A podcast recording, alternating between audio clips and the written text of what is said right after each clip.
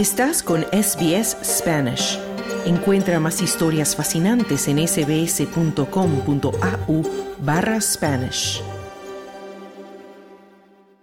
Con el corazón desbordante de alegría, los argentinos han tomado las calles de Buenos Aires para celebrar su triunfo más sufrido y también el más deseado, su tercera Copa del Mundo conseguida este domingo de manos de Leo Messi en Qatar 2022.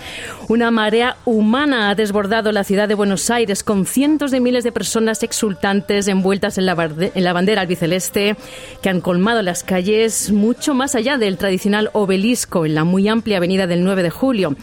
Al caer la tarde en Buenos Aires todos caminaban, pues se detuvo el servicio de metro y no había autobuses transitando por las calles. Y allí continúan en estos momentos miles de personas en la ciudad de Buenos Aires, en las calles, celebrando. Bueno, Buenos Aires y las demás ciudades argentinas y hasta los pueblitos más apartados están mostrando el celeste y el blanco en las camisetas con el número 10 de Messi pero también en los adornos de las ventanas de las casas, las vitrinas de las tiendas, los rostros maquillados y las uñas pintadas, e incluso en algunos pasos peatonales. Y aquí en Hora 13 hemos conversado con una familia de Mendoza que celebró y sufrió junto a esta épica final. Los hermanos Sebas Escobar y Jimena Escobar nos cuentan cómo vivieron esas horas que paralizaron a la nación.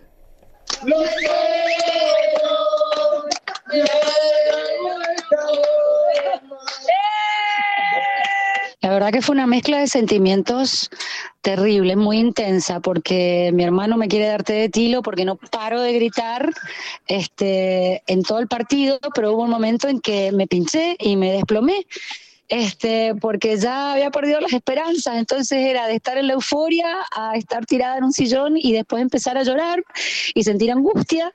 Y después este, cuando van los penales ya perdés toda la, la esperanza y cuando metieron el gol que nos hizo campeones no hubo ni grito, hubo un silencio porque nos preguntamos, ganamos, no lo podíamos creer.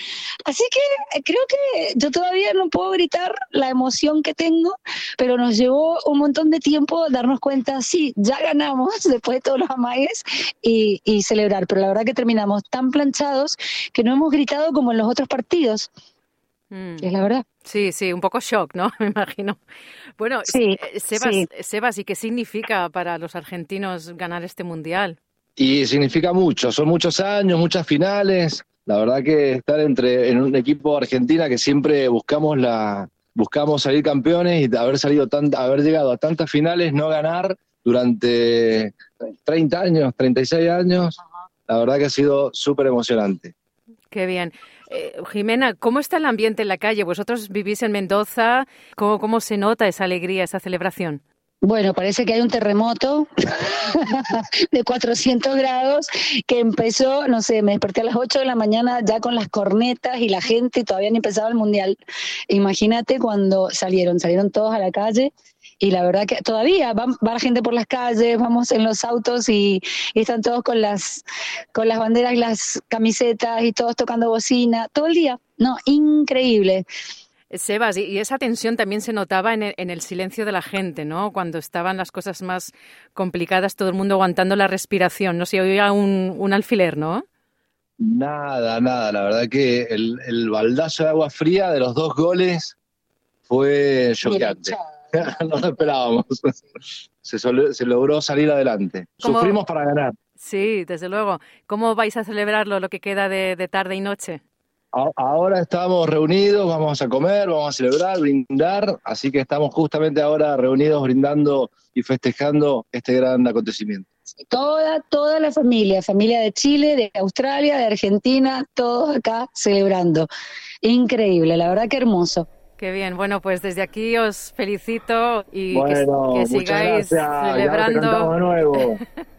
Bueno, y los argentinos residentes en Australia también han pasado unas horas de infarto y anoche se reunieron en pubs, bares y plazas para seguir en directo a la final, que aquí comenzó a las 2 de la madrugada, a las 2 de la mañana. El lugar de encuentro más grande en Melbourne fue el pub Imperial Hotel, frente al Parlamento de Victoria. Y allí llegó tanta gente que no todos pudieron entrar. Y eso que el lugar tiene un aforo máximo de 600 personas. Allí había una fila de cuadra y media para entrar cuando el partido ya había comenzado.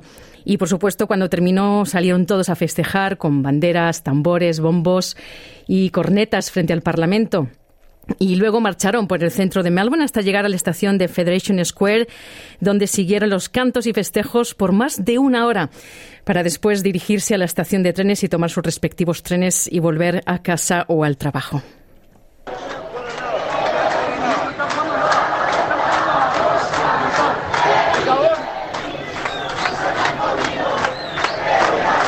Ahí escuchamos eh, esos cánticos de alegría y de celebración que también en Sydney eh, estuvieron en la calle cientos de argentinos. Se congregaron en un pub del centro, en Ken Street, y al finalizar celebraron también por las calles del centro de la ciudad de la City. Y allí estuvo nuestra compañera Ari Guerrero. No, es algo único. Además nosotros estamos muy lejos de casa, es como nos juntamos todos acá, te transformás en una familia de, no sé, 600, 700 personas, así que es algo muy loco. Y que sea una vez por ahí o no se te da nunca, así que feliz. ¿Cómo te sentiste? ¿Dudaste de tu equipo? Eh, no, no, dudar nunca, pero estaba el partido cocinado, ya estábamos pensando en, en los festejos, después te lo empatan, casi te lo dan vuelta, así que nada, bueno, pero se confía siempre, cuando tenés un buen equipo se confía. Sufrimos, sufrimos mucho. Eh, Argentina siempre sufre, pero acá se sufrió mucho más. Demasiado. Eh, estar lejos de casa es durísimo, eh, pero nada. Esto es una fiesta,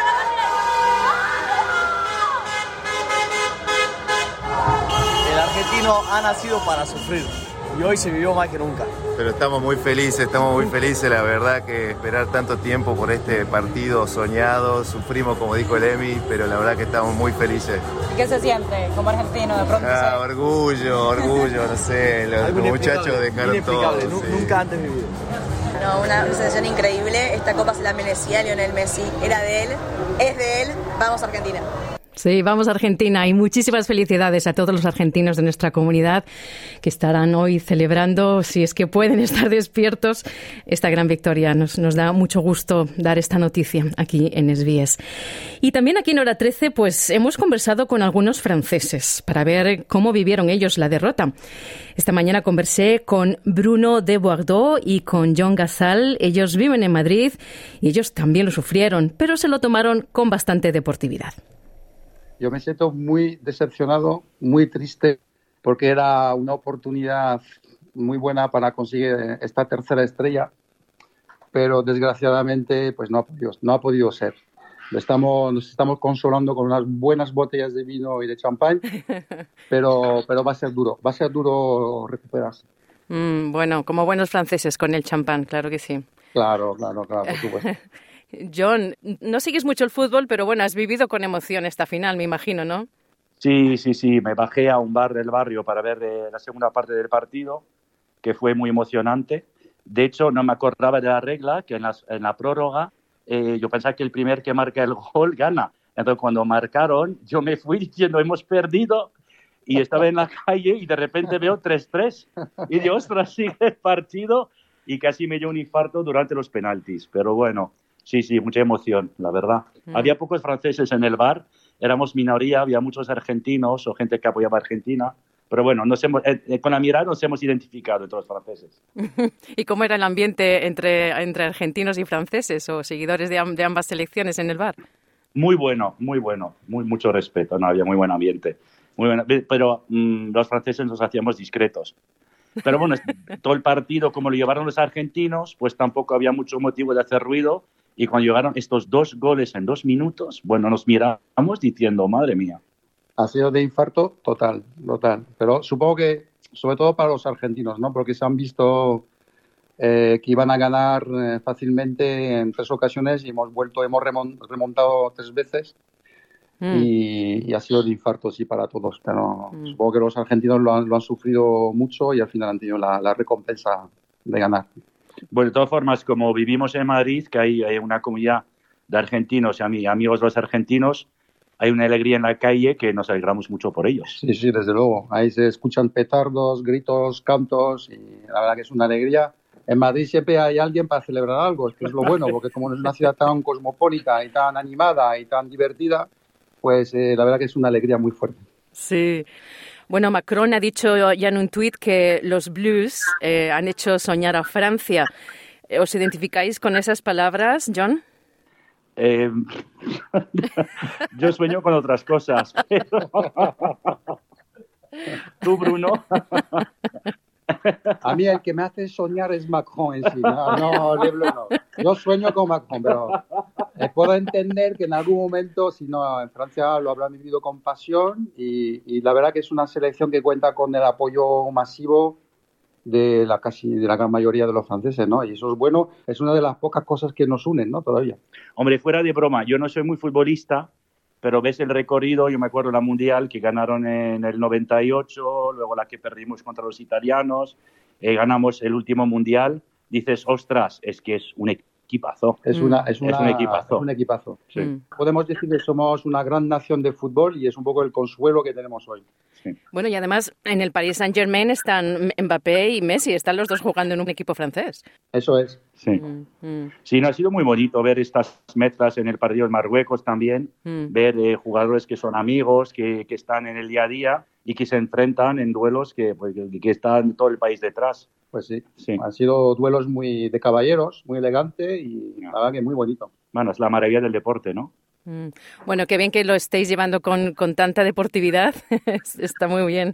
No queda otra. Y con vino. y con vino. Con vino y champán se lleva muy bien. Y un poco de, un buen queso. Con guillet, con foie gras. Eh, y el vino español, ¿eh? Que conste. Ah, bueno, sí. Que sea todo muy multicultural ahí. Bueno, pues os agradezco mucho Bruno Dubourdieu y John Gazal que sigáis celebrando y disfrutando juntos de vivir en Madrid. Y muchísimas gracias por vuestro tiempo para Radio CBS. Muchas gracias, Esther. Dale un like, comparte, comenta. Sigue a SBS Spanish en Facebook.